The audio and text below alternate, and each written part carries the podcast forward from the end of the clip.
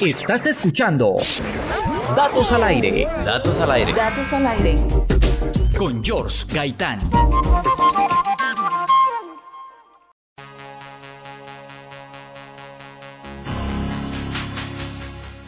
Y hoy le toca el turno de nuevo a los Juegos Olímpicos de Tokio 2020, aunque los estemos celebrando en el año 2021 por cuenta de la pandemia. Pero hoy sí les voy a hablar de la llama olímpica que es alimentada por hidrógeno.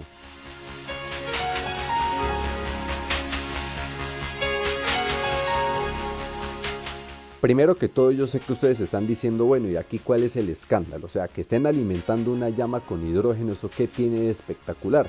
Pues el hidrógeno es una de las energías limpias, es una energía alternativa y se cree que es la energía del futuro. Y Japón está mostrándole al mundo que es posible dominar la energía obtenida del hidrógeno. Y aquí nos tenemos que remontar un poquitico a la historia, porque el fuego olímpico, ese fuego sagrado que simboliza la divinidad de la humanidad, ese fuego que Prometeo le robó a los dioses del Olimpo, que simboliza la paz, que simboliza la exigencia del cuerpo humano, porque en últimas estas justas deportivas ponen a prueba eso, las capacidades del cuerpo humano en cada una de las disciplinas. Este fuego olímpico, que antes se usaba eran antorchas, pues si nosotros revisamos en la antigüedad cómo era que hacían las antorchas, era un pedazo de palo con un trapo en la punta. Y ese trapo lo impregnaban con brea, con aceites o con resina para que prendiera una llama y la llama mantuviera encendida bastante tiempo. Pero cuando se incorporó esta tradición en los Juegos Olímpicos, sí, inicialmente era la misma antorcha griega, pero después ya evolucionó un poquito y ya alimentaban la llama olímpica del pebetero era con gas propano. Hasta los Juegos Olímpicos anteriores todavía podíamos ver el pebetero alimentado por propano,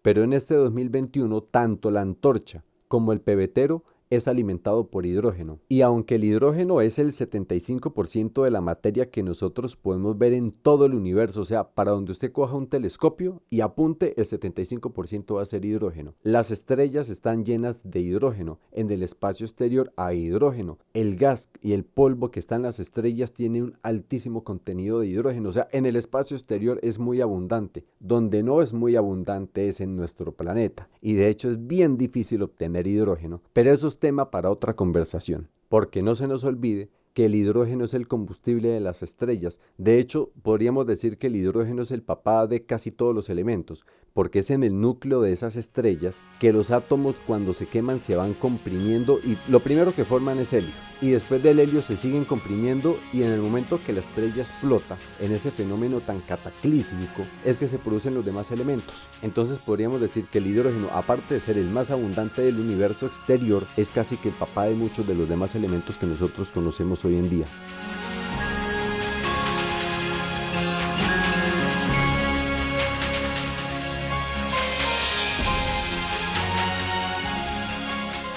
Y también les tengo que contar que el hidrógeno es el elemento más simple porque está compuesto, o sea, a ver, devolvámonos un poquito por allá a la química que veíamos en el colegio. Entonces nosotros sabemos que un átomo se compone de tres partículas. Entonces que hay un protón, un electrón y un neutrón y usted empieza a mezclarlas en diferentes cantidades y obteniendo átomos de diferentes elementos. Cuando yo digo que el hidrógeno es el más simple es porque necesita un protón y un electrón, ni siquiera necesita neutrones y este gas fue identificado en 1766 y se le denominó gas inflamable, o sea, era un gas que con cualquier chispa encendía. Y no fue sino hasta 1783, unos añitos después, que le pusieron el nombre. Lavoisier lo bautizó hidrógeno. Y este nombre de hidrógeno no es que se lo haya encontrado por allá anotado en un almanaque. Esta palabra de dónde proviene? Entonces, proviene del prefijo hidros, que significa agua, y del prefijo geos que significa creador, o sea, el creador de agua. ¿Por qué? Porque siempre en todos los experimentos este berraco hidrógeno reaccionaba con el oxígeno, pero de una, apenas hacían contacto y terminaba formando agua. Entonces usted metía hidrógeno en un experimento y terminaba formando goticas de agua. Usted calentaba hidrógeno, estallaba y formaba agua. Usted mezclaba hidrógeno con oxígeno y terminaba formando agua. Por eso, gas inflamable y el creador de agua. ¿Y por qué el hidrógeno es tan reactivo? O sea, ¿por qué esa facilidad para explotar? ¿Por qué esa facilidad para mezclarse con el oxígeno? Eso es culpa del agua. Y aquí no es que le quiera echar la culpa a la molécula del agua porque sí. Lo que sucede es que la molécula de agua es más estable que el hidrógeno solo y que el oxígeno solo.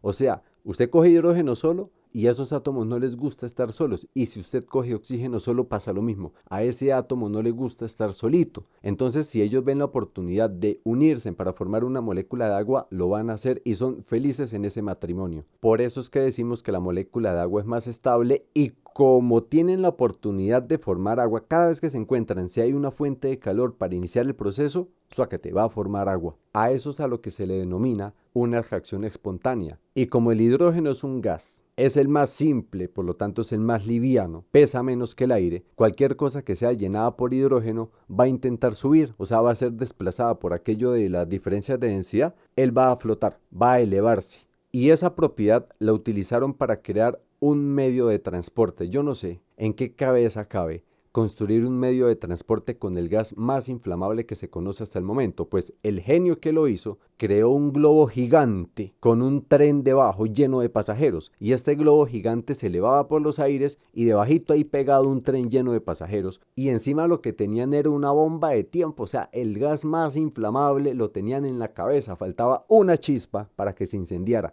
Y de hecho eso fue lo que sucedió. Durante las dos primeras décadas del siglo XX fueron muchos los accidentes de los cepelines, así se llamaba ese medio de transporte, el cepelín, pero el que marcó la historia fue el LZ-129 Hindenburg. Cuando se incendió el Hindenburg y esas imágenes le dieron la vuelta al mundo, se suspendió el uso de cepelines para uso comercial. De pronto los usarían después en la Segunda Guerra Mundial para tirar bombas, para hacer espionaje y cosas por el estilo, pero para uso, para transporte de pasajeros, esa vaina quedó suspendida.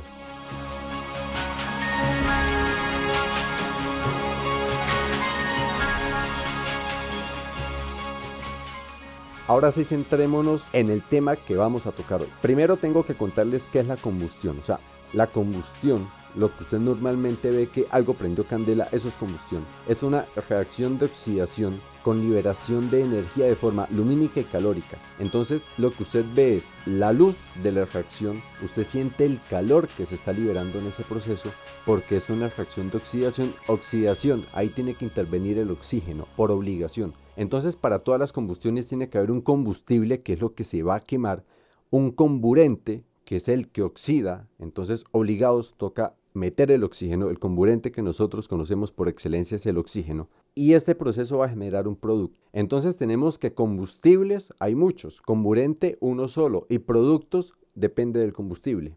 Y cuando yo digo que hay muchos combustibles, tengo que aclarar que nosotros estamos usando una sola fuente de combustibles que son combustibles orgánicos.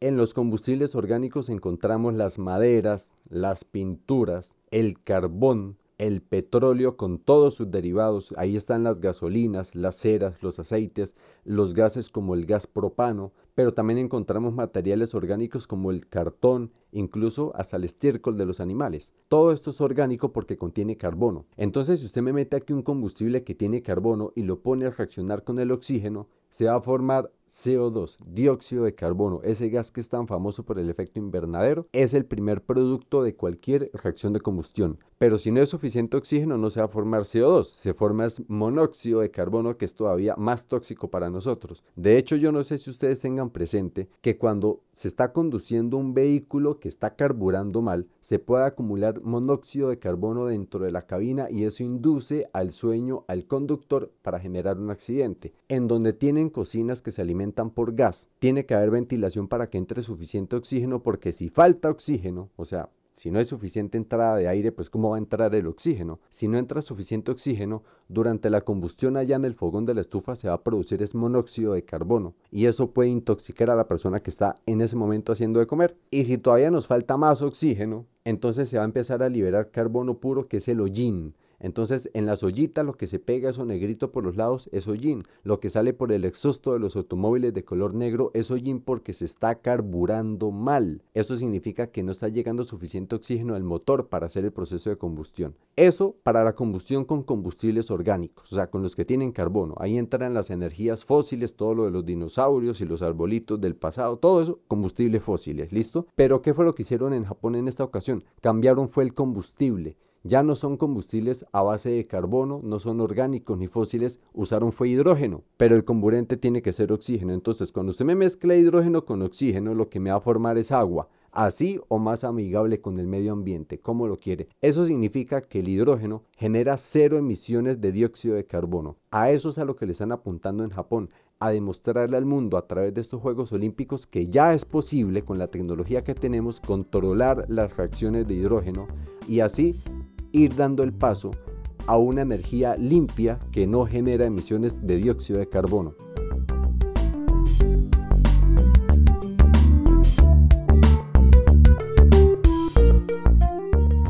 Aquí va el dato de la semana. El dato de la semana.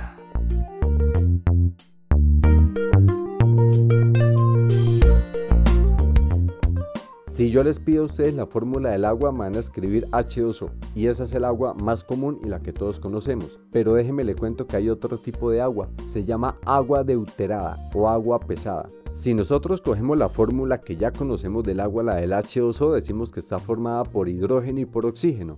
Y el agua pesada también está formada por hidrógeno y por oxígeno, pero por otro hidrógeno, no por el que conocemos comúnmente. Y usted me va a decir, ¿cómo así que por otro hidrógeno? Sí, es que no hay un solo hidrógeno, hay tres tipos de hidrógenos diferentes. Eso se conoce en química como isótopos. Entonces, a ver, se los describo. El hidrógeno común, el que aparece con el símbolo H allá en la tabla periódica, el que yo les dije que era el elemento más simple del universo que tenía un solo protón y un solo electrón, ese isótopo de hidrógeno lo conocemos como protio porque tiene un protón. Y de ahí para abajo yo no puedo cambiarle eso todos los hidrógenos, si se van a llamar hidrógenos, deben tener un protón. Si usted les dan otro protón, ya deja de ser hidrógeno y se convierte en helio y si le sigue adicionando protones pues lo sigue transformando en otros elementos. La cuestión es que tiene que tener un protón cualquiera de los tres hidrógenos, debe tener un electrón cualquiera de los tres hidrógenos. Entonces, ¿qué es lo que cambia? Pues la cantidad de neutrones. ¿Se acuerda que yo le dije que el hidrógeno común no tenía neutrones, que solamente era un protón y un electrón? Ese es el protio. Pero si usted le pone un neutrón, se llama deuterio. Y si le pone dos neutrones, se llama tritio. Entonces ahí tenemos los tres hidrógenos que existen en la naturaleza, el protio, el deuterio y el tritio. El protio con símbolo H es el que forma el agua común, el H2O, y el deuterio con símbolo D forma el agua pesada o agua deuterada. De hecho, el deuterio y el tritio son los únicos isótopos que tienen símbolo propio, porque usted puede coger carbono 12 y carbono 14 y ambos se simbolizan igual. El yodo o el uranio con cualquiera de sus isótopos o cualquier elemento, porque prácticamente todos tienen isótopos, se simbolizan con el mismo símbolo, con las mismas letras. Pero para el hidrógeno es para el único elemento que tenemos símbolos separados para sus tres isótopos. Y aparte de eso, el agua pesada tiene su propia fórmula química, D2O. Pero si usted busca el deuterio y el tritio en la tabla periódica no aparecen porque son hidrógeno. Entonces la D del deuterio y la T del tritio son símbolos de elementos químicos que no aparecen en la tabla periódica porque los tres son hidrógeno. Y aparte de eso les cuento que el tritio es radioactivo y lo venden comercialmente. En unas cápsulas de polímero usted compra una muestra de tritio y alumbra verde. Ese fenómeno se llama quimioluminiscencia. Y si usted compra la muestra de tritio, le garantizo que va a tener esa muestra alumbrada durante por lo menos 12 años de color verdecito. La puede guardar en su mesa de noche, en su escritorio y la alumbra de color verde las 24 horas del día, los 7 días de la semana.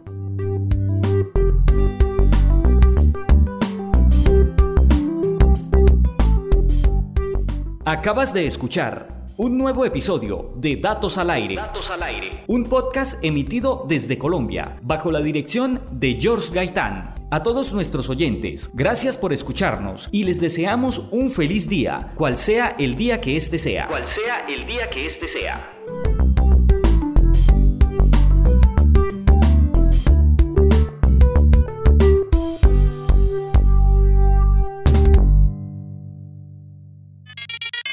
Este podcast se emite desde Colombia para el público de habla hispana en cualquier parte del mundo. Se graba en Indigo Studio con la música de fondo de Kevin MacLeod de filmmusic.io. Se distribuye a través de seis plataformas: Anchor.fm, Spotify, Radio Public, Breaker Audio, Podcast y Google Podcast. Si desea proponernos algún tema para tratar, puede escribirnos a datosalaire.gmail.com.